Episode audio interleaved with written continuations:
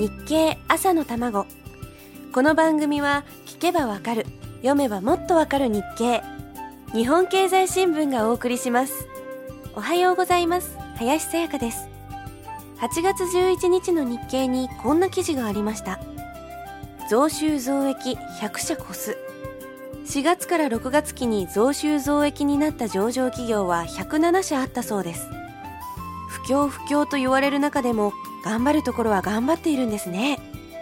で増収増益になった会社には明らかに分かりやすいキーワードがあるということなんです。最初のキーワードは生活防衛。例えば餃子の王将。お値頃感のある商品が並んでいるのはもちろんですがそれぞれの店が周囲の状況とニーズに合わせてメニューを決めることで大手チェーンであっても個性ある店作りをできるというのが武器なんだそうです。例えば北斗。20周年を迎えるキノコメーカーです。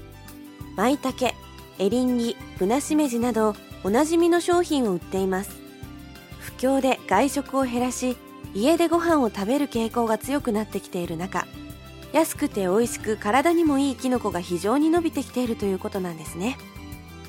外食でも傾向は明らかで例えば讃岐うどんの丸亀製麺などを運営するトリドールという会社が増収増益になっています。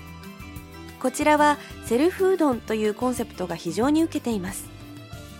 もう一つ例に挙がっている後楽園は会津ラーメンのチェーン店。庶民的な食べ物で美味しくてしかも安いというのが増収増益への道筋なんですね。2つ目のキーワードはヒット商品。これはなんとなくわかりますね。新作ゲーム「バイオハザード5」がヒットしているカプコンやベランダにぶら下げるタイプの虫除けが人気になっているフマキラーなどヒット商品のあるところはやっぱり強いです。そして3つ目のキーワードは海外。こちらは日本国内での需要ではなく海外に活路を見出した会社が好調な成績を収めているというんです。例えばユニチャーム。女の子なら誰でもお世話になっているメーカーですがなぜそんなに伸びているかと言いますとおむつ。いわゆる紙おむつです。